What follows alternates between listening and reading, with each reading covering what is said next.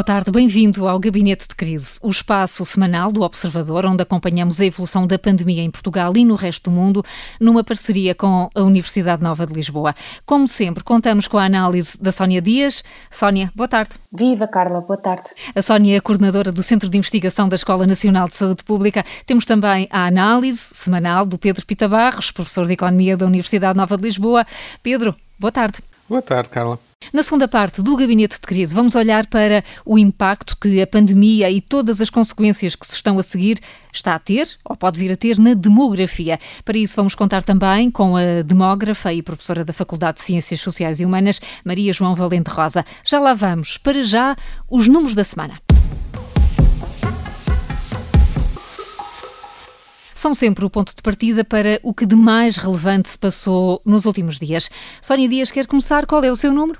Olha, o número desta semana é o zero e refere-se realmente a, aos, aos zero óbitos que foram registados na passada segunda-feira.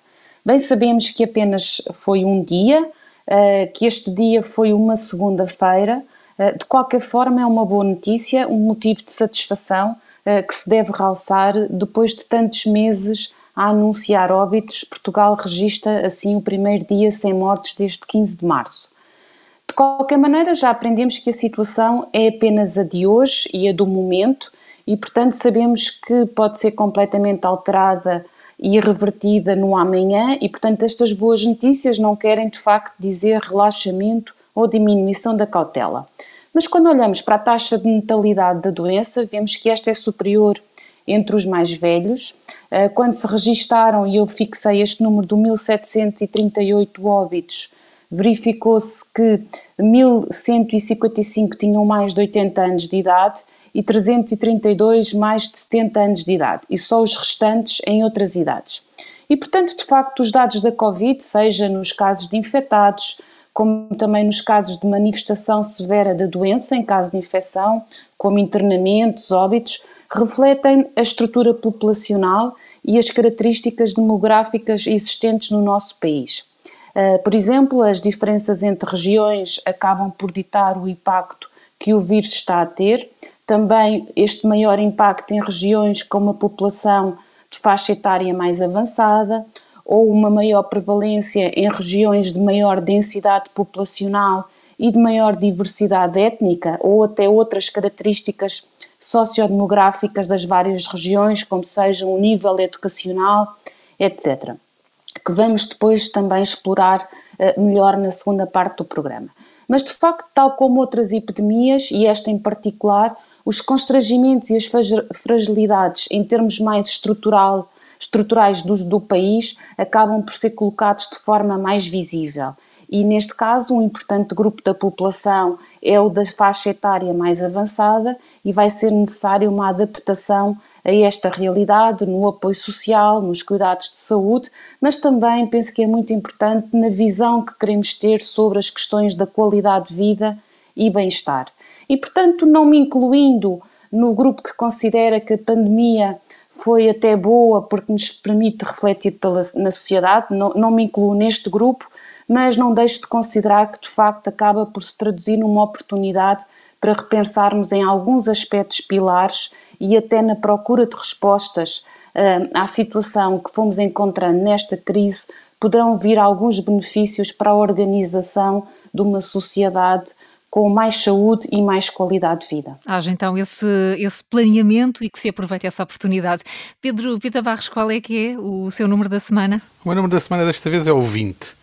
Isto, o 20 é aqui o número de pontos percentuais de diferença na redução da ansiedade autorreportada por pessoas, neste caso com mais de 60 anos, em dois inquéritos que foram feitos, um no início de abril e outro no início de junho. Não são as mesmas pessoas, mas são a mesma faixa etária. Eh, e isto significa que desde o início de abril, que era o pico do nosso desconhecimento e provavelmente onde os nossos receios eram maiores relativamente à pandemia, até início de junho, um mês já depois do desconfinamento, em que já existia alguma experiência mais e algum conhecimento adicional, eh, notámos uma redução na ansiedade com que as pessoas de mais idade estavam a olhar para a pandemia. A ansiedade aqui é diferente de preocupação ou, de, ou da preocupação em seguir notícias. É mesmo as pessoas dizerem-se que se, se sentem uh, muita ansiedade, pouca ansiedade, se não se sentem ansiosas naquele momento em termos da sua saúde. Ora, se nós olharmos para este tipo de informação, significa que nós sabemos que as pessoas com mais idade têm um maior risco de virem a ter infecção e elas nesses inquéritos reconhecem esse maior risco. Eh, também têm, se tiverem infecção, têm maior, podem ter maiores problemas de saúde e elas também reconhecem esse maior risco de ter problemas de saúde, mas nem por isso eh, estão mais ansiosas que as pessoas mais novas. Aliás, o que nós encontramos nesses dois inquéritos foi a redução da ansiedade ser muito mais notória nesta população com 60 anos ou mais e não tanto na população mais nova poderá ser o, o, que o retomar do trabalho presencial da, da população que trabalha tenha substituído na ansiedade, como fonte de ansiedade, eh, as preocupações com o desconhecimento da pandemia. Eh, não, não tenho nenhuma explicação que possa agora dizer que é definitiva, esta é uma hipótese de trabalho, mas não deixa de ser curioso que eh, a evolução da ansiedade ao longo do tempo tem sido de diminuição e muito mais notório nesta população mais idosa, daí eu ter escolhido estes 20 pontos percentuais e deixando também para discutirmos daqui a pouco como é que a própria população idosa está a encarar e que está a reagir a todo este processo da pandemia. Lançamos essa discussão, marcamos essa discussão para daqui a pouco na segunda parte do Gabinete de Crise. O que é certo é que na última semana eh, tivemos um secretário de Estado emocionado com o dia em que ninguém morreu em Portugal por Covid-19. Foi de resto o número da Sónia e a verdade é que os números têm descido, apontando para o tal desejado Planalto. Mas também é verdade um outro dado: o número de mortes aumentou em Portugal quando comparado com a média dos outros anos, em julho, e não é a Covid-19 eh, a explicar tudo.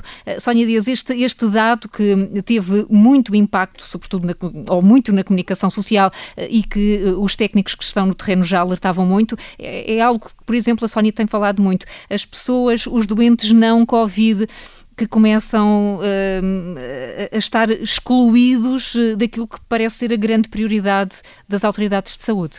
Uh, sim, de facto, a questão da, da, das mortes por não Covid é uma, é uma área de grande preocupação. Eu diria aqui que há dois aspectos importantes. Por um lado, como nós até já temos, e a Carla estava a salientar, referido aqui ao longo do programa, por um lado, a importância de voltar a incluir uh, de forma mais sistemática a, a assistência uh, nos cuidados de saúde a casos não Covid, mas por outro lado, e essa reorganização penso que está a ser feita, uh, e há essa preocupação e, e, essa necessidade, no fundo, de retomar também a convivência com o vírus nos cuidados de saúde, adaptando-a a, a, estas uh, duas, duas vertentes. Uh, mas eu penso que também já fomos falando, há aqui um outro lado que é preciso também trabalhar, que é ao nível da própria confiança uh, das pessoas para se reaproximarem dos cuidados de saúde. Quer seja em casos de maior gravidade e de doença aguda, por exemplo, com a utilização das urgências, mas também de forma muito importante nos casos que requerem um maior acompanhamento, como nas, nas doenças crónicas ou até uh, em consultas de rotina, não é? Que nos permitem depois ir fazendo a monitorização da própria saúde e não chegarmos depois uh, a que algumas situações possam evoluir para situações mais severas e que possa depois, no fundo, contribuir para esse aumento da, da mortalidade um, por outras causas, não é? E fica esse olhar para os doentes não Covid que começam a ter de entrar em programas onde se analisa a Covid-19. Pedro Pita Barros, quanto a si, queremos eh, acompanhar a evolução do barómetro. Vamos ao nosso barómetro, com os números da semana do Gabinete de Crise. Eh, esta última semana foi a melhor desde que nós começamos a fazer este acompanhamento de valores, que começou a 8 de maio. Isto já parece ter sido há tanto tempo, mas ainda não foi só há um par de meses. Um, e finalmente nós vemos que Lisboa se consolidou numa tendência de redução de novos casos. Portanto, numa lógica de média semanal e não olhar apenas para a flutuação dia a dia, uh, nós temos que Lisboa finalmente entrou numa rampa descendente clara, que já se mantém há duas ou três semanas, e uma estabilidade no resto do país. E até curiosamente, quando olhamos para todos os números que normalmente olhamos, novos casos, uh, internamentos, internamentos em unidades de cuidados intensivos e até óbitos, estamos até globalmente numa situação melhor do que sucedia quando saímos do confinamento. Eh, e, portanto, nós devemos até valorizar um pouco esta situação uh, atual, uma vez que estamos a fazê-lo sem ter por trás o fecho da economia, como aconteceu quando estávamos a sair do confinamento, tínhamos fechado a economia, a economia e a sociedade, e, portanto, de alguma forma, nós podemos quase dizer que estamos a aprender a viver com o vírus. Aquilo que nós temos falado várias vezes aqui, que vamos ter que aprender a viver com o vírus, se mantivermos esta realidade, desta rampinha descendente que estamos a ter, eh, é um sinal de que estamos a fazer essa aprendizagem e a, fazê-la resultar. E isto é tanto mais importante porque nós vemos que noutros países tem havido, nomeadamente Espanha, eh, França, eh, Inglaterra, tem havido picos e até a própria Alemanha, picos que começam a dar a ideia de, de, terem que voltar a fechar para voltar a controlar. Nós, apesar de termos estado a um nível um pouco mais elevado que alguns deles durante um período, estamos agora numa rampinha que eles não, não têm. Portanto, estamos quase num caminho mais seguro do que eles. E isto é relevante porque é um, acaba por ser um resultado de todos, das autoridades de saúde, dos profissionais, das pessoas que têm respeitado e procurado que se respeite as regras de, de higiene e distanciamento. Uh, é certo que vamos ter surtos, ainda, ainda recentemente falou-se falou de mais um surto num, num, num, lar de idosos, mas temos tido os procedimentos de, de conter e parar isso rapidamente. E, portanto, o nosso barómetro está finalmente a ter um caminho que que nos permita um certo sorriso se o conseguirmos manter. Um, e é, e é, importante também nós confrontarmos isto com o que se passa nos outros países. Eh, só muito rapidamente, e para fazer uma ligação para a segunda parte, eu estive a ver o que é que o Conselho Científico para a Covid-19 de França recomendou agora a 27 de julho. E tudo o que eles recomendam nós estamos a seguir em Portugal também. Eh, aqui a parte interessante, que é no, que é nova e que nós ainda não vi recomendado para cá, foi que para as pessoas de idade mais avançada, que devem usar sempre máscara quando estiverem fora de casa e em lugares de grande circulação, eh, mas também recomendam que o Estado assegure que cada pessoa tem disponível uma máscara cirúrgica por dia para que possa sair de casa nos seus afazeres normais. Eh, e, portanto, eh, os procedimentos que nós agora temos que pensar são como é que vamos refinar esta nossa abordagem que aparentemente está a funcionar. Uma, eu acho que uma das características da pandemia é a diversidade de situações que acarreta. E na população de mais de 60 anos, mais idosa, temos diferentes graus de autonomia e de capacidade de gestão do dia a dia e vamos ter que perceber como é que nós vamos conciliar esta rampinha com eles também terem uma vida normal, eh, tanto quanto possível, dentro das suas capacidades de autonomia. É um, é um dos, dos desafios quando olhamos para este futuro mais próximo, é só passar o verão e está quase. Nós também estamos eh, quase no fim da primeira parte do gabinete de crise, mas ainda temos tempo para os mitos e alertas.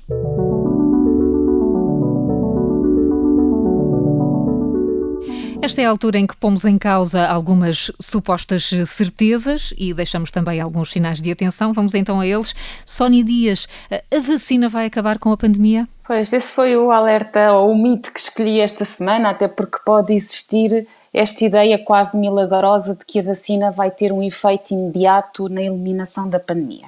Primeiro, numa primeira fase, quando houver uma vacina, ela não vai estar disponível em quantidades suficientes para o mundo inteiro e também para todos os grupos populacionais. Portanto, vai ter que haver assim critérios e apenas alguns grupos numa primeira eh, fase terão acesso à vacina. Por outro lado, e talvez até de uma forma mais relevante, eh, nessa fase as pessoas vão depois também refletir eh, sobre a toma de, de vacina, de, dessa vacina, não é? Portanto, há uma decisão a, a ser tomada. Precisamos, nesse sentido, de começar a compreender qual será então a reação ou as hesitações que vão haver relativamente uh, a essa vacina. E, e, e, nesse campo, sabemos que os portugueses apresentam taxas muito elevadas de, de adesão à vacinação, mas é preciso perceber que há rumores a circular relativamente à vacina, as redes sociais estão a amplificar os rumores e, portanto, precisamos de preencher o espaço ocupado por essas redes sociais com informação fiável, mas que possa ser compreendida por todos. E aqui é preciso explicar porque é que foi possível ou está a ser possível produzir uma vacina em tão pouco tempo e apesar de ela ser rápida na sua produção, ela é segura. Eh, é preciso explicar e envolver eh, as pessoas nesta compreensão. É preciso perceberem que não estamos a saltar, no fundo, passos à produção uh, da vacina. Aqui também sabemos que a informação não é suficiente, portanto, não é só preciso informar, o nível de confiança vai ser um aspecto extremamente importante. Mas para terminar, dizer que estes obstáculos que podem ter ainda algum impacto uh, na luta contra o coronavírus uh, e também nas questões da vacina, leva-nos a compreender que agora, em termos de convivência com, com o vírus, provavelmente vai continuar a ser muito importante aquilo que estamos a aprender individualmente sobre os nossos comportamentos e a nossa capacidade de proteção ainda relativamente à, à Covid-19 vão ser e vão continuar a ser determinantes. Pedro, é perigoso usar eh, ar-condicionado ou ventoinha em casa? Ora, deste período de verão é uma pergunta que me parece importante olharmos.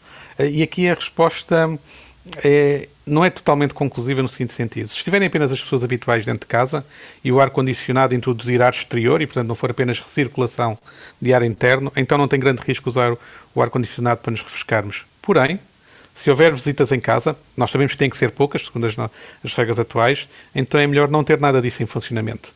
Uh, nunca se sabe se uma das pessoas que, que, que, vem de visita estará assintomática ou não e poderá estar a transmitir o vírus, e nesse caso a circulação do ar condicionado ou da ventoinha podem até atirar, digamos assim, o vírus para cima de uma pessoa saudável. Ou seja, se estiver sozinho em casa, não há grande risco. Se houver muito mais gente, nomeadamente visitas, é melhor abrir janelas nas noites de verão quente. Fica assim o conselho claríssimo, pelo sim, pelo não, mais vale abrir as janelas e também não se pense que uma eventual vacina vai acabar com o surto de um dia para o outro. Antes de falarmos do impacto do surto pandémico na demografia, vamos ainda às notas de esperança.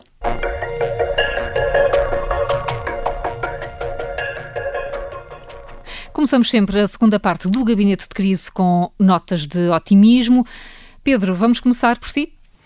Vamos começar. A minha nota de esperança desta semana vai para a constatação da utilização bastante generalizada de máscaras que nós vamos observando, seja nas ruas, seja nas praias, nos supermercados, nos transportes, nas bombas de gasolina, por aí fora. É verdade que de vez em quando encontramos a versão nariz de fora da máscara, mas até tem sido pouco comum. Eh, e, de certo, de certo modo, a adaptação de comportamentos, máscaras, lavagem de mãos, distanciamento físico, tem sido provavelmente o medicamento, entre aspas, mais seguro que temos tido na limitação da propagação do vírus. Eh, o reconhecer deste esforço coletivo acho que deve ser feito e deve ser feito regularmente para nós todos sentirmos que estamos não só individualmente a proteger-nos, mas coletivamente a, a termos decisões que contribuem para um retomar de uma certa normalidade eh, em todas as atividades incluindo as de maior lazer e de, e de descontração, eh, e portanto começarmos aos poucos a deixar eh, o confinamento mais extremo que estamos a ver ser reintroduzidos noutros países. Portanto, a nota de esperança é que o nosso comportamento nos permita passar ao lado de algumas restrições que têm sido reintroduzidas noutros países. Muito bem, fica essa nota de esperança. E qual é a da Sónia? A minha nota de esperança esta semana vai para a Stay Away Covid. Uh, no fundo, a plataforma que estará eh, disponível dentro de dias e que irá permitir localizar alguns contactos próximos.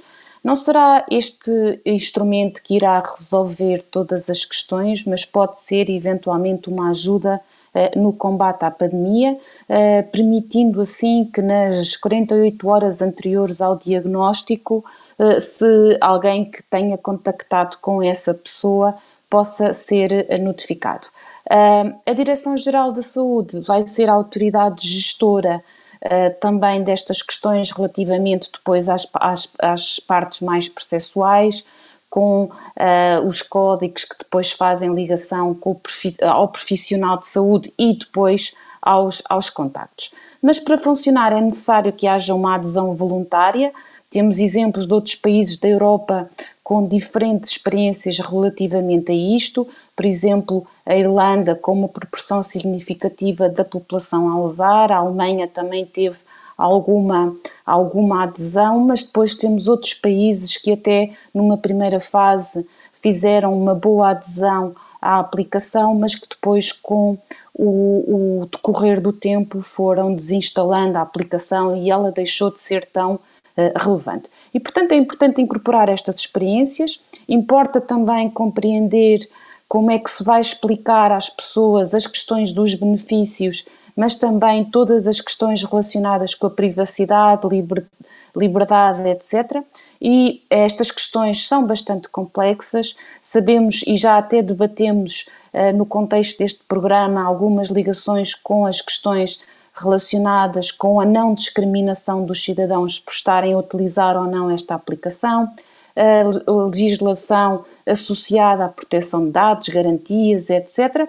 E, por outro lado, um, também penso que será uma questão importante para, para se pensar ao nível mais europeu, que é como é que esta uh, aplicação de que está a ser utilizada nos vários países poderia auxiliar e ser pensada numa forma mais global da União Europeia para poder ser aplicada, por exemplo, nas questões da abertura das fronteiras e da maior mobilidade das pessoas. Temos aqui muitas pistas, provavelmente também não vamos fugir a elas brevemente no, no gabinete de crise, mas fica uh, esta, esta nota de esperança uh, praticamente no arranque uh, da segunda parte do programa. Apresento agora a convidada desta semana, Maria João Valente Rosa, é demógrafa, professora na Faculdade de Ciências Sociais e Humanas da Universidade Nova de Lisboa e ainda investigadora do Instituto Português de Relações Internacionais da Nova. Muito bom dia, Maria João, muito bem-vinda. Olá, bom dia, Carla. Pode ser ainda muito cedo para começarmos a apontar tendências ou novos padrões sobre o impacto da pandemia nas taxas de crescimento da população ou na esperança média de vida, mas um pouco por todo o chamado mundo desenvolvido, a questão já começa a colocar-se e é por aí, Maria João Valente de Rosa, que queria começar. Ah, já algumas pistas sobre as consequências da pandemia na demografia do país? Sim, eh, de facto, o impacto da pandemia na demografia do país eh, vai eh, fazer-se sentir, pode levar mesmo, inclusivamente, a uma nova diminuição da população residente em Portugal. Nós sabemos, e foi noticiado em 2019, que a população de Portugal registrou um ligeiro aumento, o que já não acontecia desde 2010, e em 2020 podemos regressar de novo a uma tendência eh, de diminuição da população. Isto devido, por um lado, ao aumento do número de óbitos e de mortalidade, à diminuição dos nascimentos inicialmente, ou seja, este ano ainda em parte fruto da diminuição da imigração, mas em 2021 já também muito resultado da pandemia, porque nós sabemos que as crianças que foram concebidas já em plena fase de pandemia, em março, eh, só irão nascer no final deste ano ou uh, depois uh, no, em 2021. Portanto, ainda também... não podemos falar do baby boom nesse aspecto. Não, não, não há baby boom. Aliás, nem baby boom, nem porventura um baby bust, mas não um baby boom. E depois eh, também o saldo migratório, ou seja, um aumento dos óbitos, uma diminuição de nascimentos, isto faz com que o saldo natural da população, que já é negativo há muitos anos, venha a ser ainda mais negativo. E o contributo do saldo migratório, que se fosse positivo para compensar estes valores negativos, também porventura não se fará sentir. E, mas vamos por partes, e eu gostava de começar realmente pelo impacto uh, da, desta pandemia sobre uh, os óbitos e a mortalidade, para depois ir às outras componentes da demografia. E sobre os óbitos, na realidade, o que uh, aconteceu, segundo os dados que temos do Instituto Nacional de Estatística, os dados mais recentes, e comparando com períodos homólogos, percebemos que até março de 2020 tinham morrido menos pessoas, menos cerca de 2 mil pessoas, por comparação a 2019.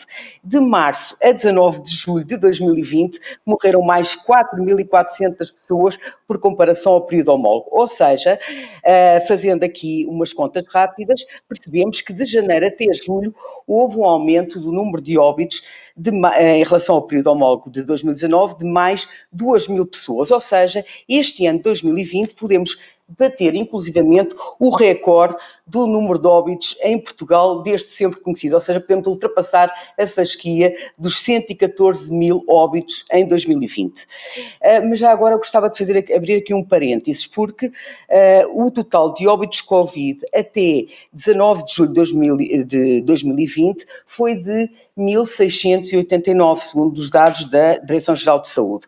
Portanto, temos apenas 38% deste aumento pode ser explicado por Covid. E então há aqui um outro aumento que é muito importante, que importa se calhar compreender uh, e que não é uh, diretamente associado a esta causa, mas que porventura é resultado do efeito indireto da pandemia, nomeadamente no que diz respeito ao acesso ao Serviço Nacional de Saúde se encontrar fortemente condicionado, com exames ou tratamentos que estavam agendados, nomeadamente no caso de doentes crónicos, e que não se realizaram, de pessoas que com medo não foram, uh, uh, uh, não foram aos hospitais, aos serviços e depois acabaram por morrer, ou seja, há aqui uma série de efeitos colaterais sobre, os, sobre a, a morte que, que a Covid pode estar a provocar e que importa conhecer um bocadinho melhor.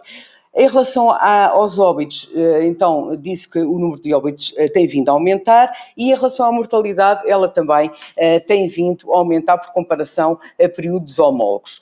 Isto pode significar o quê? Isto pode também significar não só que Portugal atinja ou bata um recorde do número, histórico do número de óbitos, mas também que uh, se comece a, a, observar alguma desaceleração da esperança de vida ou mesmo uma diminuição da esperança de vida, que sabemos que ela tem vindo a aumentar ao longo dos anos. Ainda é prematuro uh, uh, saber quando, quanto é que a esperança de vida poderá desacelerar ou então reduzir, mas não está fora do cenário que a esperança de vida, pela primeira vez, venha a sofrer alguma, alguma redução.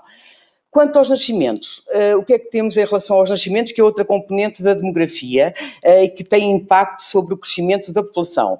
Uh, em abril de 2020 observou-se uma ligeira redução dos nascimentos em relação ao ano de 2019. Isto pode ter muito a ver com o recuo da imigração e da presença de estrangeiros, que nós sabemos que são uma, um, um, grupo muito importante para os nascimentos uh, ocorridos uh, no nosso país.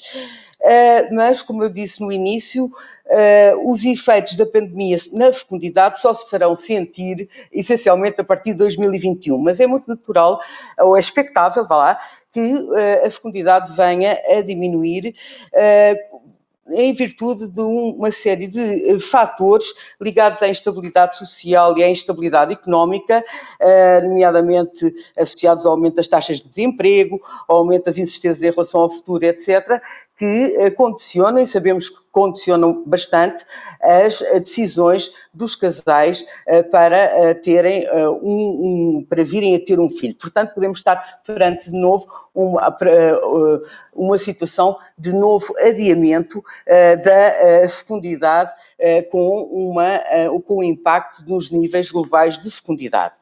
Eh, portanto, menos nascimentos e mais óbitos, isto significa que o saldo natural, que já era negativo, saldo natural que é a diferença entre nascimentos e óbitos, que já era negativo em Portugal desde 2009, pode uh, acentuar-se ainda mais e ser ainda mais negativo. E o saldo migratório, uh, que, uh, que é aqui a componente decisiva para termos algum dinamismo demográfico, o saldo migratório, que é a diferença entre os que entram e os que saem, pode ficar profundamente afetado com isto que se está a passar, com reflexos depois também sobre a natalidade e sobre todo o dinamismo da população. Portanto, é, é, poderemos dizer que não seria muito estranho se a população em 2030 fosse, eh, em 2020, peço desculpa, fosse bastante inferior à registada em 2019 e à registada também nos anos anteriores. Parece-me então, parece então, pelo que explica que todos os fatores apontam, apontam para isso. A Maria João, e agora chamava, chamava o Pedro, a Maria Maria João eh, já abordou isto, porque além da doença em si e do, e do impacto que está a ter, eh, já estamos também a chocar de frente com uma crise económica global. Eh, esses efeitos secundários podem ser também determinantes na evolução da demografia, Pedro? Uh, podem, podem, certamente. Uh, nós vamos ter, um, desde logo, uma, uma importante um efeito sobre os saldos migratórios que não é totalmente claro para mim para que lado vai cair. Por um lado, as pessoas vão sair menos, eh, de Portugal, porque não têm possibilidade de ir para outros países e duvido, por exemplo, que haja muita gente interessada em ir para a Inglaterra neste momento, não só pelos aspectos da pandemia, mas pelo Brexit. A Inglaterra estava a ser um destino uh, importante uh, recentemente. Mas também vão entrar menos pessoas em Portugal e, portanto, como nós vamos ficar é que no meio disto, entre os menos que entram e os menos que saem, não, não, não é totalmente, totalmente claro. Há aqui talvez uma, uma nota de esperança também, que é no espaço comunitário, provavelmente vamos querer manter dentro da União Europeia também a livre circulação de pessoas e encontrar formas de manter alguma forma, de, de, de as manter. Agora, como é que isto vai resultar em termos demográficos, eh, não consigo adivinhar. Eh, em termos de do funcionamento do sistema de saúde, também a Maria junto com isso, é, é muito importante a divisão entre o medo, que é um efeito do lado de procura, as pessoas não irem, e restrições nos serviços, que era não haver capacidade de oferta.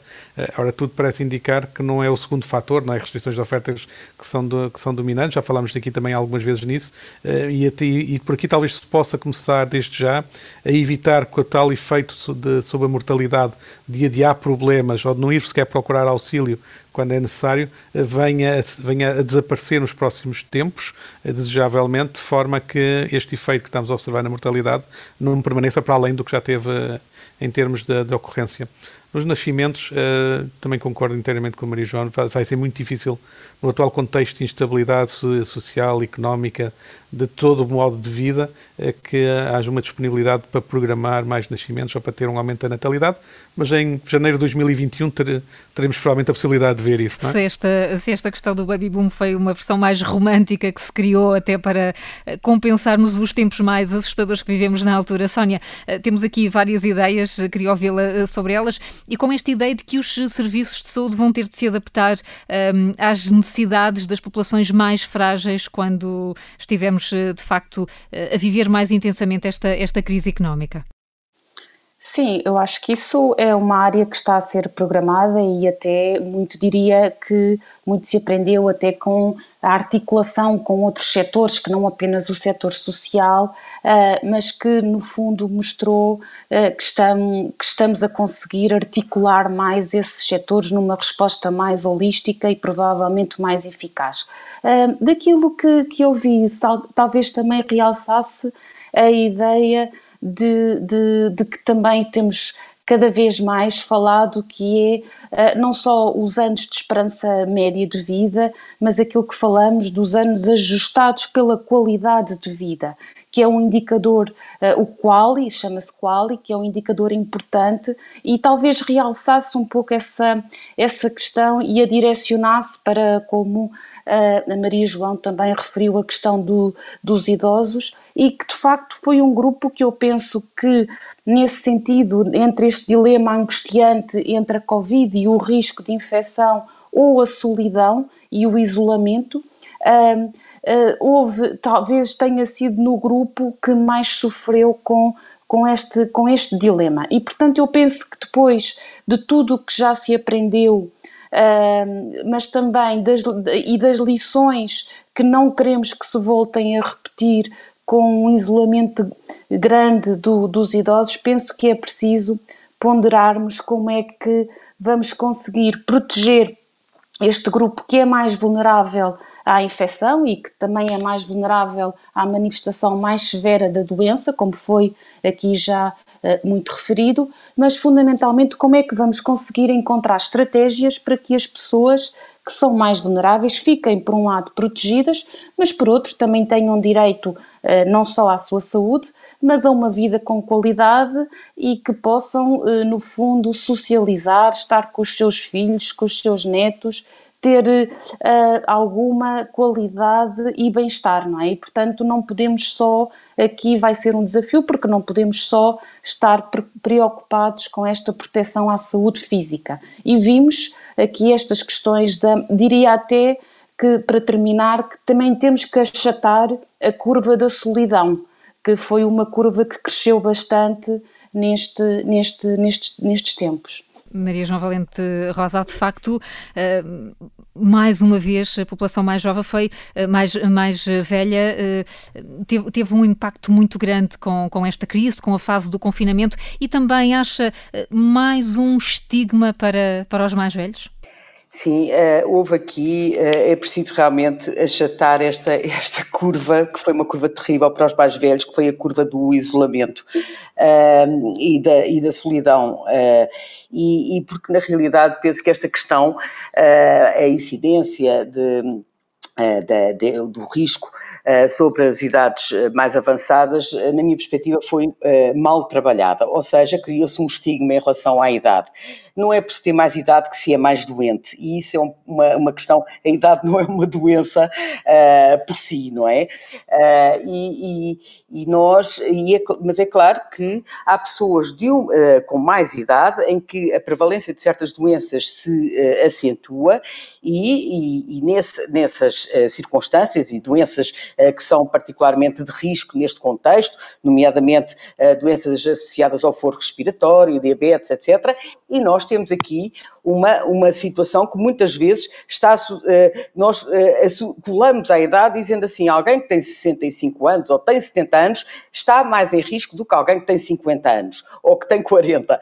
Bem, em, em, estado puro, não é isso que acontece. Portanto, nós não, acho que a perspectiva de olharmos para a idade e estigmatizá-la e colocá-la à margem é uh, algo uh, um pouco errado. Aliás, nós olhamos, e eu fiz esse exercício, uh, por exemplo, no caso da União Europeia, das mortes por Covid por um milhão de habitantes, e nós percebemos que no top 5, no top 5 dos países que estão da União Europeia agora há 27, os, os, países que estão acima, com o maior número de mortes Covid por um milhão de habitantes, é a Bélgica, Espanha, Itália, Suécia, Suécia e França.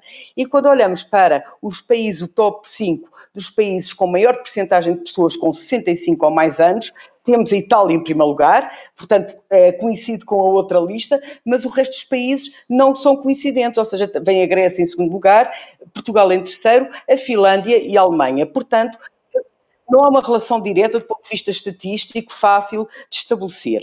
Uh, uh, e, por outro lado, também nós assistimos a muitas mortes uh, que aconteceram na, nas, de pessoas nas idades mais avançadas, pessoas que se encontravam em condições muito particulares. nomeadamente viviam em lares, as pessoas, nós sabemos, quando as pessoas vão para lares, muitas vezes já não estão nas suas, com condições de saúde ótimas e em situações de perfeita autonomia, já são pessoas que, que transportam comportam algum fator de risco do ponto de vista de saúde, estão em espaços uh, fechados, em espaços limitados, isso é um novo fator de risco que acresce e aí é, uh, uh, podemos, de algum modo, perceber que muitas destas mortes que aconteceram foi devido às condições de vida destas mesmas populações. E, e preciso, é, é, preciso desmontar esse, esses, esses é números, não é? Maria João Valente Rosa, chegamos ao fim, vamos ter de falar mais vezes aqui no Gabinete de Crise. Muito obrigada por ter estado estado connosco esta semana. Eu é que agradeço. A Sónia Dias e o Pedro Pita Barros vão voltar para a semana à mesma hora, mas antes de terminar, e porque falamos tanto aqui no programa da necessidade de adaptar as mensagens de prevenção ao público-alvo, deixamos a iniciativa do diretor de uma escola do Alabama, nos Estados Unidos. A pensar no próximo ano letivo e nas mudanças que vão ser necessárias, o professor Quentin J. Lee adaptou aos novos tempos uma famosa música do início dos anos 90 de MC Hammer. Vai reconhecê-la e Estão lá as regras todas. Boa tarde e até para a semana.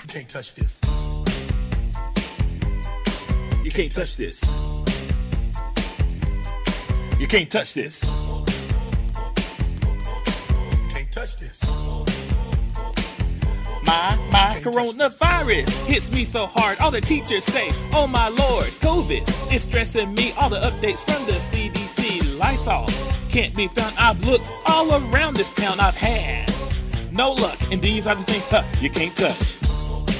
I told you, students. You can't touch this. You better pull that mask up. You can't touch this. It's the CDC, not me. You can't touch this. Hey, go wash your hands. You can't touch this. Fresh new rules and plans. Let's all be safe. Go wash your hands. So move back up six feet. You better not cough and you better not sneeze. Sanitation. Hold on, let me check your temp. Not under your arm like that like that. You're all clear. Go to the back. Everybody says that this is too much, and these are the things huh, you can't touch. Yo, I told you. You can't touch this. Why are y'all standing so close? Back up. Oh. can't touch this. Every time you see me, Dr. Lee is sanitized. I'm gonna keep my hand clean because the cases are on the rise. Now, why would I ever stop doing this? While others getting ill. I don't wanna be sick. I've been to all the classroom from upstairs into the gym.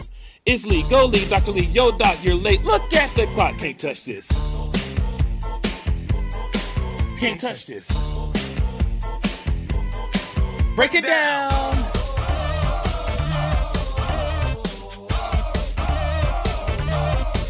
Six feet.